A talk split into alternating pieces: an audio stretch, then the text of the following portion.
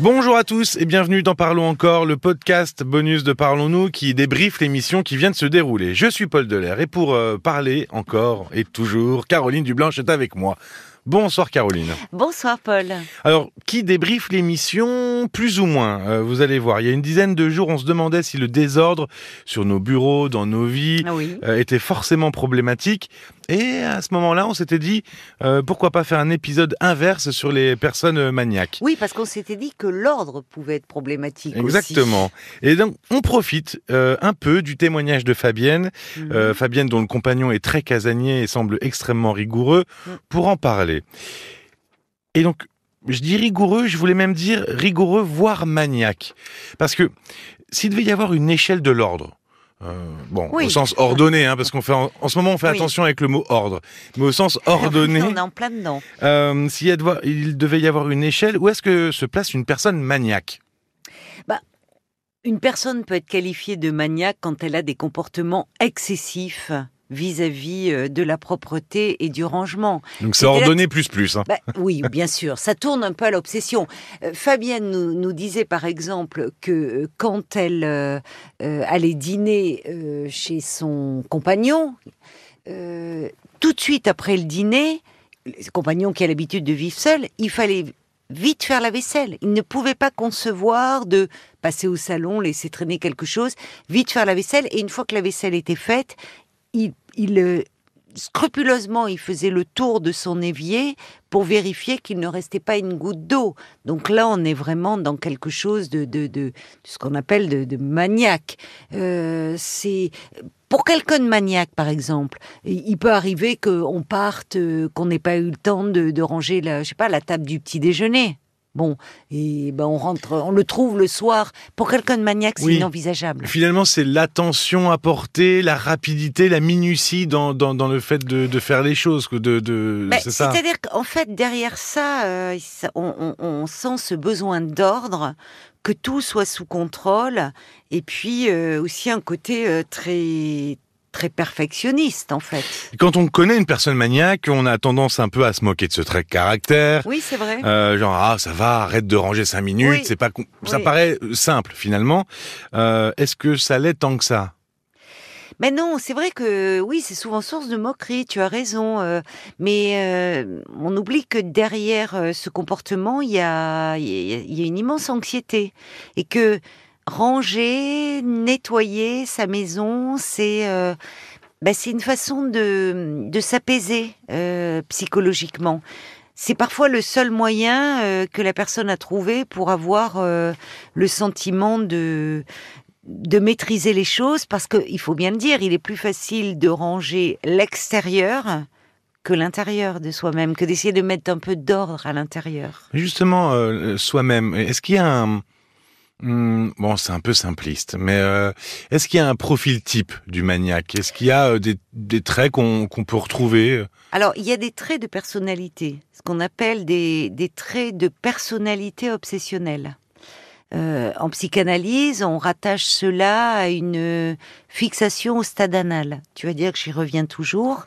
on en avait ça- parlé avec l'argent effectivement Oui, oui, oui, mais c'est vrai que ça vient souvent dans, dans des sujets qui on, on, on se l'imaginerait pas Et non, mais parce que c'est un, c'est un moment du développement, euh, euh, l'apprentissage de la propreté qui est assez important parce que comme on l'a vu, je vais pas trop redévelopper, mais dans le rapport à l'argent, euh, il y a, on découvre que l'on peut faire plaisir en contrôlant ses sphincters ou pas plaisir à ses parents, en contrôlant ses sphincters ou en rangeant sa chambre. Donc euh, c'est vraiment euh, bien La faire, propreté. la propreté, bien faire, faire plaisir, être irréprochable. Ce qu'on peut souvent les maniaques de l'ordre et de la propreté, ils cachent la peur de ne pas être irréprochable. Fond, il y a quelque chose de de cet ordre-là. Donc on retrouve aussi quand tu disais euh, il faut que tout soit fait en temps et en heure. Oui, tout est planifié jusque dans les moindres détails. oui il y a Euh. vraiment pas de place à, à la je dirais pas à la fantaisie mais euh, à l'imprévu, l'improvisation, à l'improvisation. Voilà, il y a pas. C'est assez. c'est là où il y a une forme de rigidité et que c'est c'est ce que je disais à Fabienne à propos de son anniversaire. C'est, je pense que son compagnon n'agit pas contre elle, mais il peut pas. Euh, c'est soit voir Fabienne, soit voir sa nièce. Il peut pas, il n'y a pas cette, euh, ce côté flexible que l'on peut avoir. Tout un chacun pourrait dire bon, Pour s'adapter, fait. s'adapter. Oui, il y a une difficulté à s'adapter. Euh, alors le ménage, oui, pour pour beaucoup c'est c'est une corvée. Euh, moi le premier, hein, je je vais rien vous cacher. Mais il y a certaines personnes qui qui prennent du plaisir à faire le ménage. C'est c'est c'est possible.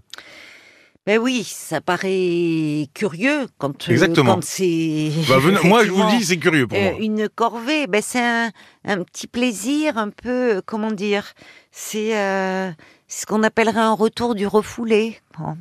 Euh, C'est-à-dire? ben, quelque chose de l'enfance qui s'exprime à travers ça. C'est dont je te parlais euh, Hmm. à l'instant. euh, C'est-à-dire qu'il y a, il y, a, il y a- il y a quelque chose dans ce plaisir, ce, ce, ce besoin de qui, au moment de euh, De faire le ménage qui rappelle un plaisir qu'on ressentait enfant. qu'on ressentait de vouloir faire plaisir, de vouloir Mm. faire plaisir à ses parents en rangeant bien sa chambre ou, ou en tout cas de ne pas, de surtout pas leur déplaire, d'être l'enfant modèle irréprochable. Donc euh, et aussi derrière cela parce que euh, il y a des, il y a une, il y a une anxiété. Donc euh, c'est comme si en rangeant la maison, en rangeant son appartement, comme si on, on éprouvait un sentiment d'apaisement intérieur. Dire voilà, les choses sont en ordre, je reprends un peu le contrôle sur ma vie et ça calme, ça dissipe un peu cette anxiété euh, diffuse. Ça peut être difficile à vivre en couple. Ah pour oui. le partenaire, Ah oui. Oui, oui. Ça, dans, dans le couple, euh, lorsqu'un euh, des deux conjoints est dans l'obsession de la propreté, ça peut vite devenir euh, très tyrannique pour l'autre. C'est-à-dire que dans ces cas-là, une assiette qui traîne dans l'évier, un verre qui traîne dans l'évier, un vêtement jeté sur une chaise, ça va être le sujet de disputes, de conflits, de scènes. hein. oui, ça va. euh, donc à moins, enfin, le risque c'est euh, à moins qu'il y ait deux maniaques de la propreté ensemble, bon. Euh, Auquel cas la maison est très propre. Ah ben oui, vraiment, ça doit pas être simple pour les enfants. C'est ce que j'allais dire. J'allais y venir parce qu'on parlait du couple, donc du partenaire euh, ou de la partenaire, mais Mm. mais quand on arrive avec les enfants et on en parlait dans le podcast sur le désordre, à un moment, on n'a plus trop le choix. Les enfants euh, du désordre, ils en ils en mettent. oui, bien sûr, et c'est nécessaire pour leur développement. Et ça doit pas être facile à vivre pour quelqu'un de Ah maniaque. non, non, non, mais c'est-à-dire que euh, les, les enfants, enfin, euh, ils, euh, ils, ils vont se tâcher beaucoup, enfin, parce que les, les jeunes enfants, tu es en plein dedans. Enfin, ils découvrent Oui. le monde, ils explorent. Il y a un plaisir jubilatoire avec, ils touchent, ils- avec leurs mains, ils mettent à la bouche. Donc la nourriture, les repas, c'est-à-dire qu'effectivement, euh, c'est mettre à la bouche, goûter, savourer. Tous les sens sont aiguisés. Euh, si on est avec des parents extrêmement maniaques pour qui une tâche c'est la salissure, c'est donc ils vont ils vont euh, pas le laisser déjà trop mettre les mains dans la dans la dans la nourriture ou ou toucher la terre parce qu'on va dire que c'est sale. Bon, déjà, c'est déjà très épuisant pour la personne maniaque, mais ça peut avoir des effets sur l'enfant. Ah ça ah oui oui bien sûr.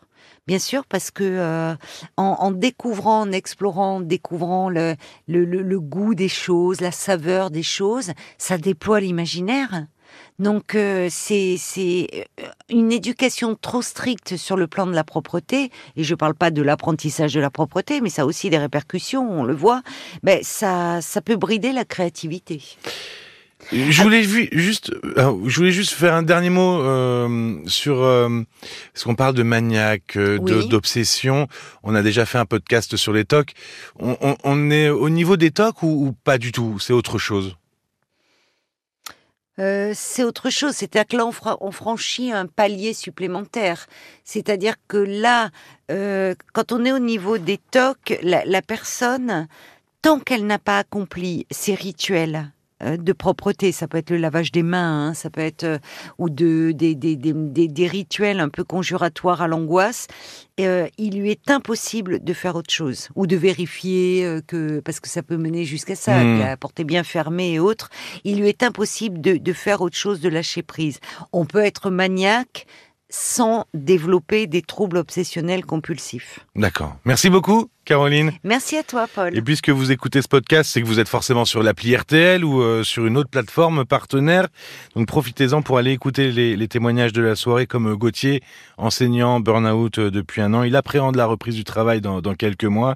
Et puis Marie qui a découvert le côté violent de son compagnon lorsqu'elle est allée dans sa famille. Vous pouvez aussi vous abonner pour accéder à tous nos contenus. Écrivez-nous directement sur l'appli RTL ou par email parlons-nous rtl.fr. Merci de votre écoute et à très vite. À très vite. Parlons encore. Le podcast.